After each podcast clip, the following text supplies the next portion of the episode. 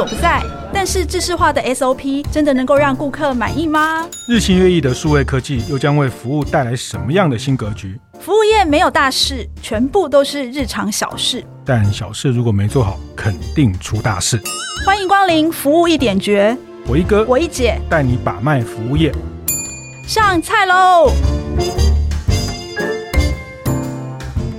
朋友，大家好，欢迎收听由闯天下跟大店长晨会共同制播的《服务一点绝》节目。我是天下杂志副总主笔王一之，我是大店长读书会创办人游子燕。哦，最近的消息都有一点点小感伤哈。我们听到那个五月底麦当劳一个晚上关了四家的指标店哈，嗯、像那个基隆庙口那一家。爱三店哈，听说已经开了二三十年了，三十几年是，所以等于是在地的标杆哦。因为那一天晚上我还特别看，大家对于那家麦当劳的回忆都非常非常的多哈。然后尤其是那个店长哈，带着所有员工在那边跟大家一鞠躬的时候，哦，那个心里面真的很纠结哦。老实说，这两三年一直看到，比如说西华啦，看了很多饭店啊，都在做。相同的事情都跟大家 say goodbye 这样子。其实你讲麦当劳关店这个哈，其实我我呃有一个消息来源跟我讲，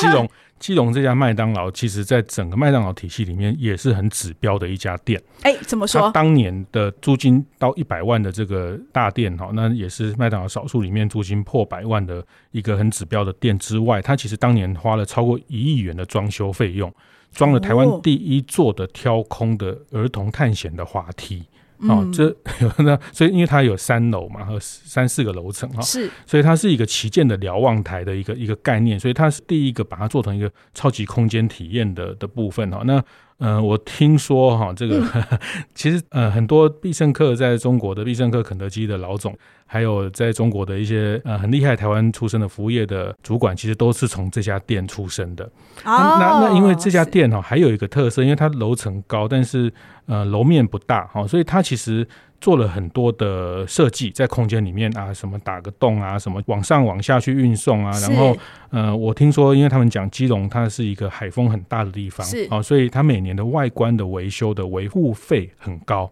它其实过几年就要换一个玻璃啊、清洗啊，所以它包括那个 M 的大招牌哦，这个也就是，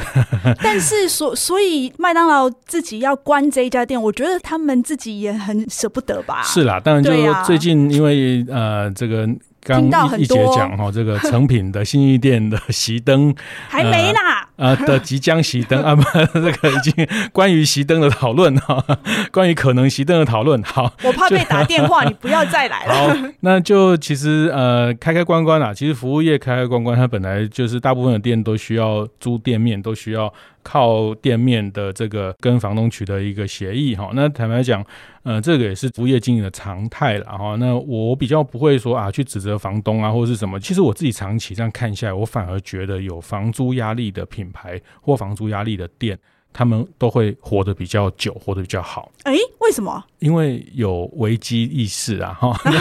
就是不赚钱就有可能。你像麦当劳，他们在那边基隆三十几年的这个大卖哦，你说租金一百万、一百一十万，对麦当劳，其实我觉得应该不算什么吧，因为他们的那个回收率，我觉得应该都 cover 得了。就在最市区的地方，就像台北车站前面管前路这样的概念。哈，那啊，管前路不能这样谈，因为那个是自家，那个是他们买的。对对对对，对我说那个立地。条件非常的好，非常好。其实它的客流、它的营收，其实都还不会到亏损的问题哈。但是它做了一个关店的决议，我觉得它值得探讨。是没错，既然你说租金不是问题哈，就是一百万，虽然我们看起来已经蛮高的哈，但是如果租金不是问题的话，那到底问题是什么呢？为什么这么好好的店要把它关掉呢？是是，这个租金不是问题哦，因为再贵的租金都有人要抢，只要这个地方够好啊，再便宜的租金。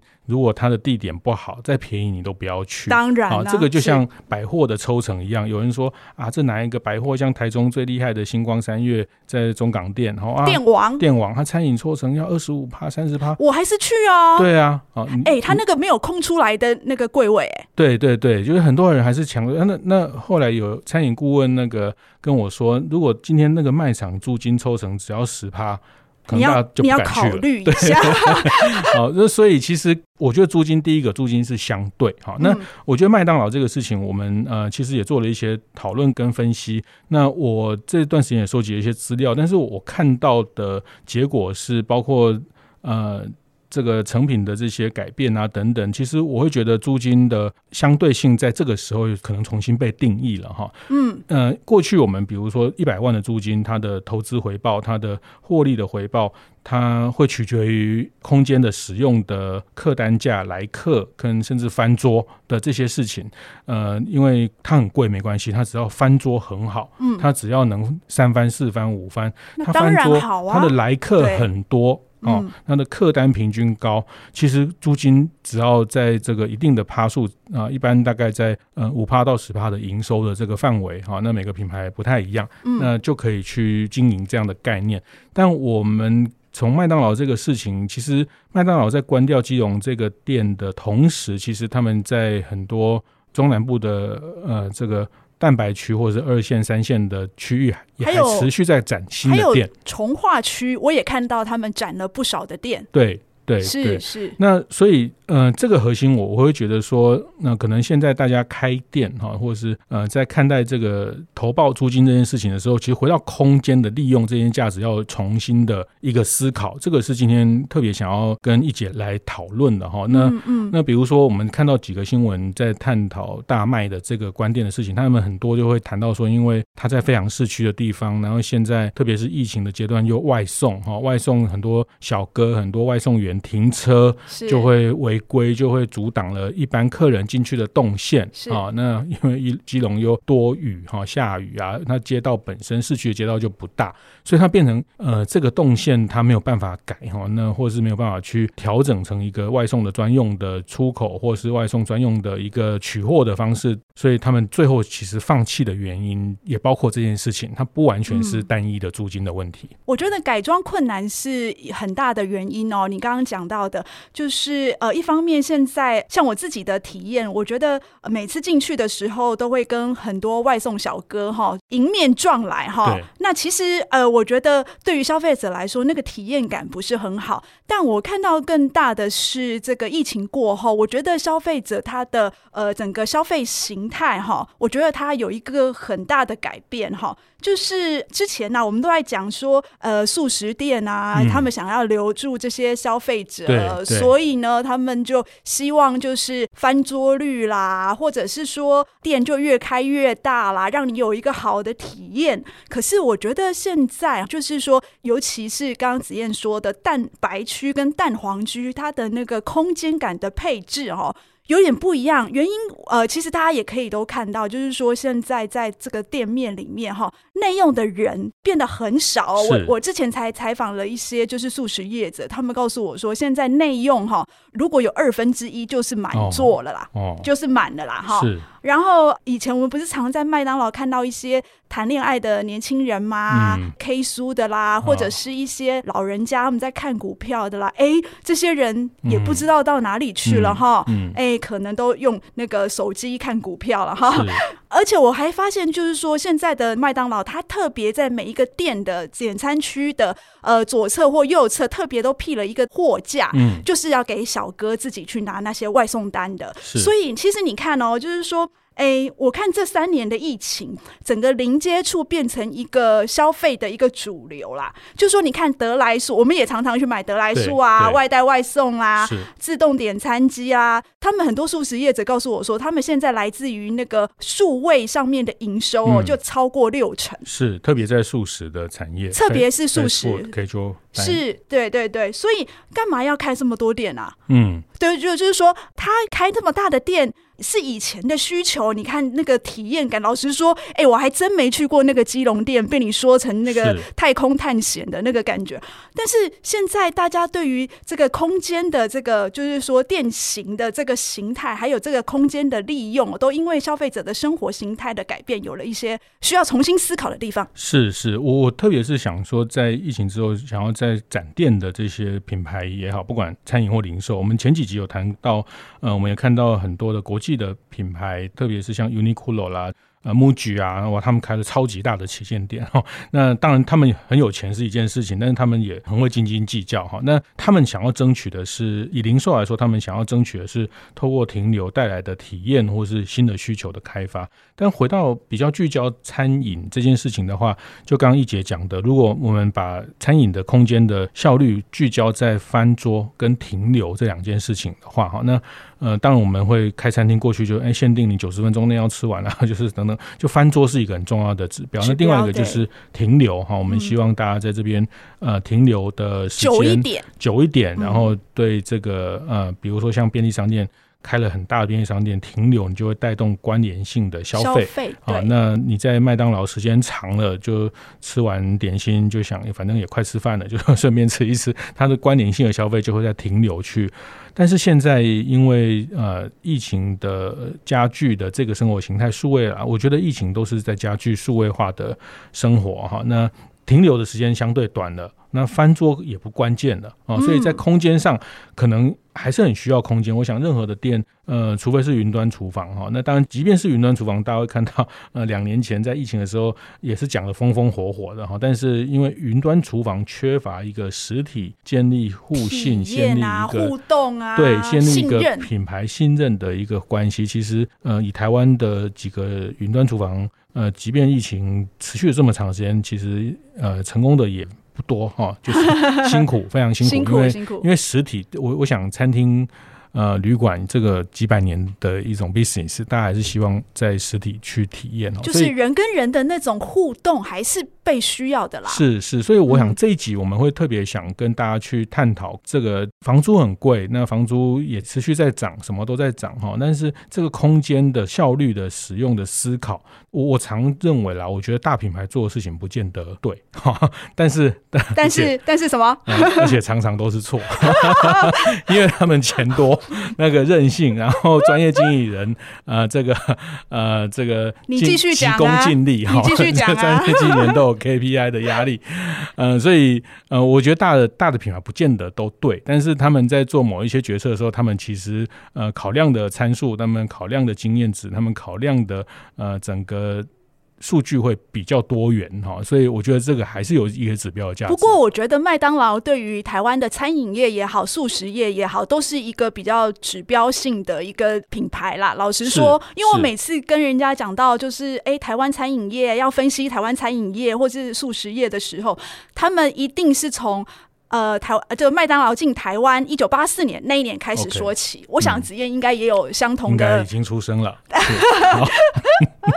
所以呃，老实说，我觉得呃，麦当劳他在做的事情，其实我们可以从他们的策略思考来回想一下，就是我们自己在于空间上面的利用，是不是也要做一些调整跟变革这样子？对，我也非常同意一枝姐的这个观点哦。那其实我觉得也不是说麦当劳因为是跨国品牌就特别，我觉得特别重要是它从一九八四到现在三四十年，它其实带了台湾的某一种生活形态陪伴的角色啊。大家会想到最早的时候我们 在。呃，麦当劳庆生，然后开始呃体验一种开车经过得来速的这种体验哈。那后来包括哎，还有麦当劳姐姐啊，对，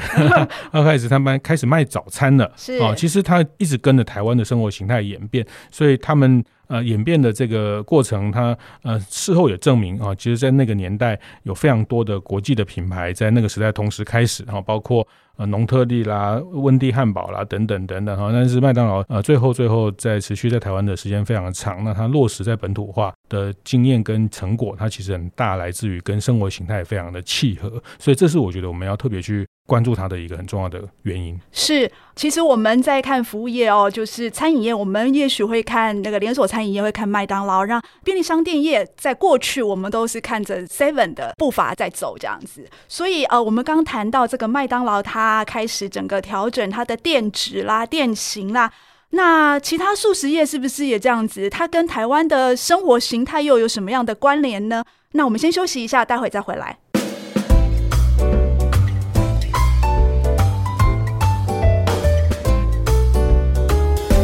好，欢迎回来，服务一点觉得现场哈。今天我们跟大家从这个呃四家熄灯的麦当劳来谈起哈。那刚刚呃，我跟赖子燕在讨论说这个得来速这件事情哈，就麦当劳这个得来速这件事情哦，他们这个得来速其实以前我们只是觉得方便而已，后来我才知道这个麦当劳每一家得来速哦，那个营收只要有配得来速的那个营收都。至少都是破亿的，是是是，这这个得来速在麦当劳的系统里面本身其实就是一个次品牌的概念哦，它其实一个 drive 速的这个 BU，它可能就是人家好几家餐饮公司的营收。是。那上半段我们有谈到一个结论，就是生活形态哈，那这个也是我长期的对服务业的看法的的一个角度，就是说，呃，服务业基本上说到底就是一个 lifestyle 的 business。那好，我们刚讲这个得来速。得来速从美国开始，是美国人为什么会有这种德莱树？第一个，它是汽车的国家，哦，那大家出门就是开车。那德莱树，大家会看到一些美国电影，他们会全家人在几十年前的这种汽车文化刚蓬勃的时候，他们有这种星空电影院。整家人在车上，然后就去买一个餐点，然后就就所以它会衍生出这种得来速的服务，然后大家就带着餐点在车上，甚至是敞篷车，然后就看电影，在晚上看电影，他也不下车看电影。但是这这种是美国人的生活形态，所以它会衍生出一个 drive through 的这样的服务的系统。那这个系统非常之强大哈，这个其实在十几年前，我们在很开始早年理解服务业的，就我们就听说。在美国的得来速的那个机器后面的人是印度人 啊，是是菲律宾人哈，就是他的 call center。那然后在他他把这个订单的需求再 pass 给前台，所以他开车，所以他连这个人力的成本都在那个时代十几年的前就他们就透过网络上的的方式去去 cost down 这一块的人力的的付出哈，所以。它是一个很强大的系统。那在台湾，也在特别是在蛋白区的环境，那大家开车的习惯，透过这样的事情。但我也在观察，比如说这件事情明明这么好，这么需要，这么有效率，那比如说其他的店好像也做不太来哈。比如说摩斯汉堡或是其他的品牌，也比较难去复制这样的。嗯、呃，我我不知道是第一个哈 DNA 的问题不是不是不是，很有趣的是，因为麦当劳它是第一个进台湾的素食业。是。所以他其实那时候在取得店址的时候，他可以呃去找那个比较大面积的指标性的地方，特别是有的是那个在那个交流道一下来就可以有麦当劳的地方，而且他那时候他可以旁边还可以辟一个车道，有这么大的余裕，那么大的空间可以让他做这件事情。那你知道后来肯德基都是看麦当劳开在哪里，就是去开它附近嘛？是。那你更别说第三个摩斯了，他哪里去找这么大的地方？我觉得。觉得地点的取得是一个很大的问题，所以呃，我听说哈，肯德基他也看到这一块市场哦，所谓得来速的市场哈，嗯、但是他们真的也找不到那样的空间，干脆呢，他们就来一个就是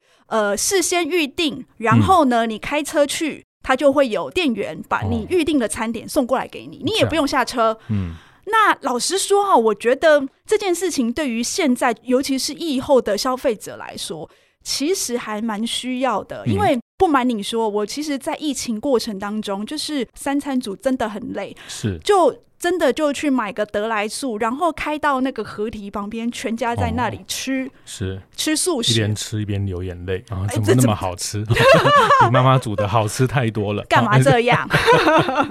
是那那我觉得这也是刚刚呃在上半段谈到停留这件事情是啊，在餐厅的停留这件事情已经重新被定义了，但我还是认为这个停留它在某一个状态下。某一个功能下，某一个场景下，它还是被期待、被需要的。那只是停留的比例，在不同的时段，在不同的呃餐饮的定位里面停留这个价值。好，那所以刚讲的，哎、对啊，以前很多人在在麦当劳里面把妹啊，或是在这个。呃，早上这个银发族他们散步完到那边吃个早午餐，但是现在这些人可能也也有一大部分在二三十年的时代也没那么多路易莎啦，那么多咖啡店。那其实现在这些需求反而转移到这边，所以我们会同时看到，比如说路易莎的一些旗舰的大店，他们就提供很多插座。也希望大家在那边 K 书啊，在那边呃做一些呃这个行动办公的一些需求哈。那所以我觉得这个都是空间在不同的使用方式都是在重新的在消费者理解重新被期待跟被定义哈。所以呃这件事情我的结论或是我会比较从生活形态，我觉得呃会比较建议大家不要从单一的它关了大卖哈，所以表示它不要大的店，但是你会会看到它也同时在开很大的店，有提供得来速的这样的服务。那我觉得这后面应该要去区别它在蛋黄区或蛋白区。那因为在蛋黄区、在蛋白区，它后面的消费者的生活形态不一样。在蛋黄区工作的人，他的时间成本是很高，他对外带。外送的依赖度是很高的哈，那我也曾经看过一份报告，就是在谈台湾在 Uber 跟 f o o p a n d a 的外送单里面，全台湾哦，全台湾二十几个县市，嗯，一天好像几几十万、六十几万还是七十几万，有一半的单都是在台北跟新北，这一半的单里面又有一半就只在国父纪念馆跟台北车站方圆的五公里内。那里不是最方便的吃的地方最方便吗？对，这就超级吊诡了。因为越方便的地方越需要方便啊！啊，你再讲一次。这个我应该跟你讨论过。呃，医美开医美的朋友告诉我，都是颜值九十分的人才会去医美哦，因为他希望他的颜值从九十变九十二、九十三，这种对他来说一分很重要。那像我们颜值七十五分，就不会觉得七十变八十很重要。所以在越便利的地方，他越需要便利。是啊，所以有朋友跟我讲，在台东也开了这种全联啊便利商店。在很偏乡的这种便利商店，都是外地人去的哈，就是说本地人不会去这种便利商店。会啦，会啦，会啦，对啦，本地人会去那边体验一下。我后来看到这份报告，就是我也是一开始很纳闷，那、啊、这里不是最方便吗？错了，最方便的地方更需要方便哦。嗯，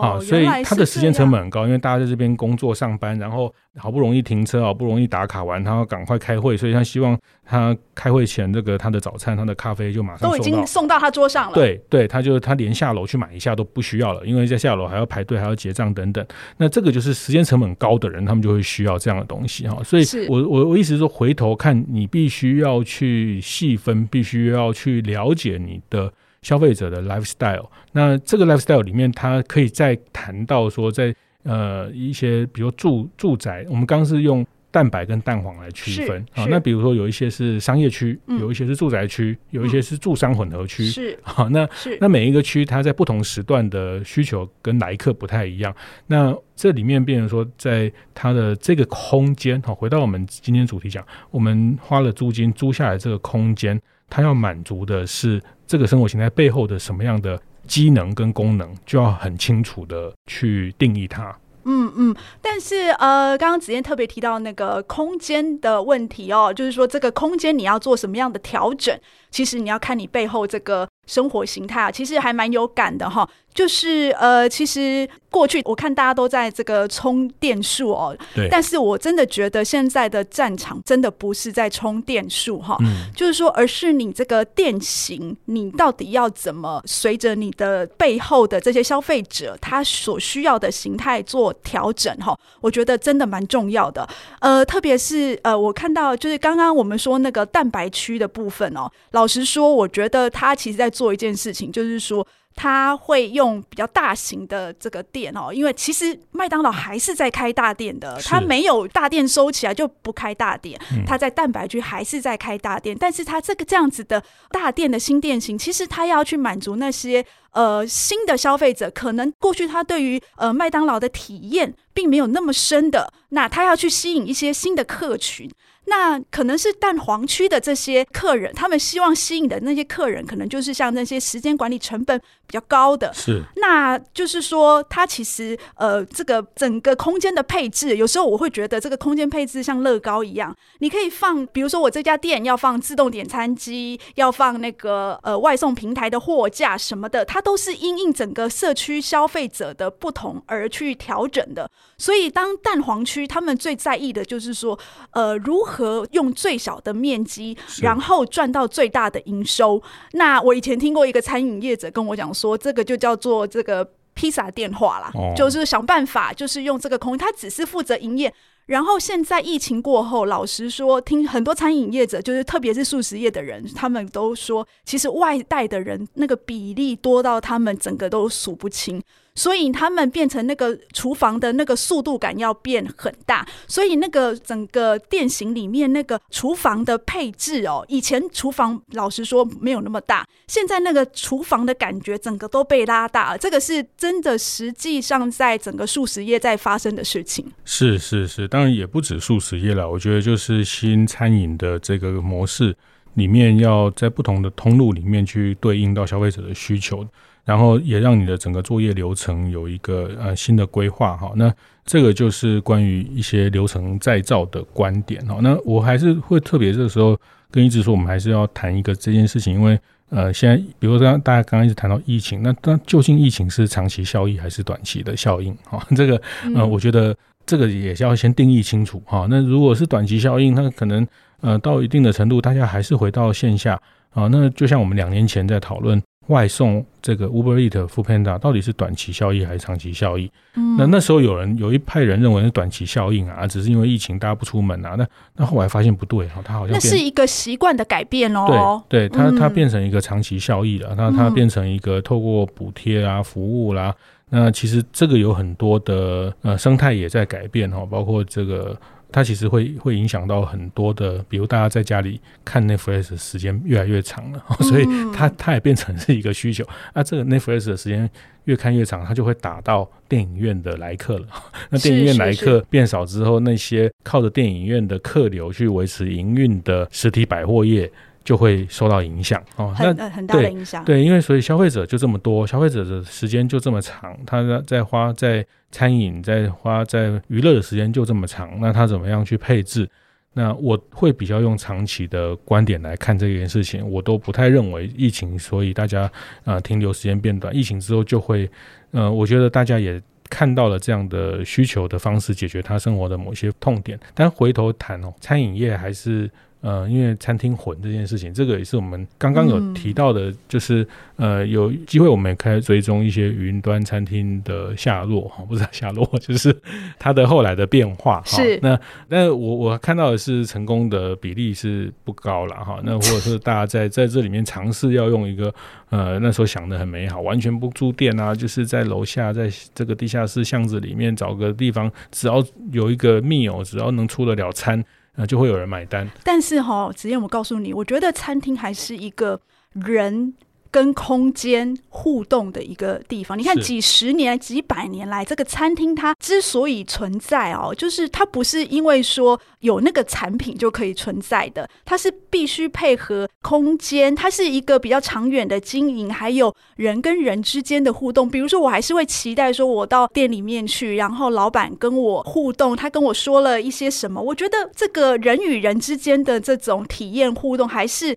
很难被取代的，是是是，但这个体验的互动，它会形成我对这个品牌的记忆点跟价值嘛，哈，所以所以我想这个还是一个店面必须维持某一定范围跟某一定程度，那只是在不同的立地的环境、不同的商圈里面，你要去特别的去搞清楚这个，其实就包括生活形态也是越来越细分哦。那过去就是大家。呃，朝九晚五哈，但是现在其实很多人工作形态他是斜杠哦，他是 这个身兼很多份工作哈，所以他的生活形态后面衍生出的，他在用餐的需求，他在娱乐的需求，他其实已经重组过了哈。那我们作为餐饮服务、零售服务对应的这个生活形态，呃，其实我觉得大家要特别的去看待跟搞清楚哈。那不代表大的店不重要了，也不代表小的店子提供快速服务就能满足市场哈，因为。呃，某种程度来说，这个你只提供食物是其实是更是一个红海哦，因为食物它如果只是食物的热量，只是食物的好吃，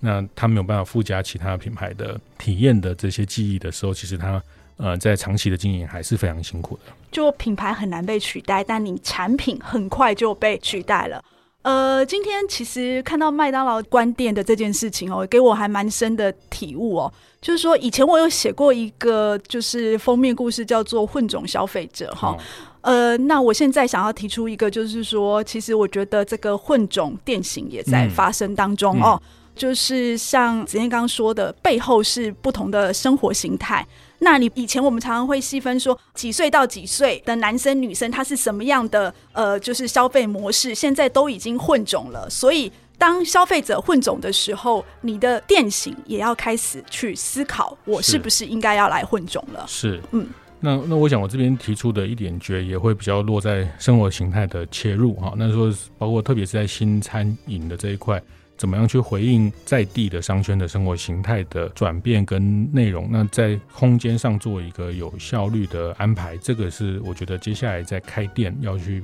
认真思考的一个方向。呃，服务一点觉是在每个月的第一个跟第三个星期四早上八点准时播出。我们会讨论与服务业相关的各种议题，分享精彩案例。欢迎大家到 Apple Podcast 闯天下按赞五星留言。想知道更多，还可以锁定每周在天下杂志官网上线的服务一点绝专栏。我是王一之，我是游子嫣，服务一点绝，我们下次见。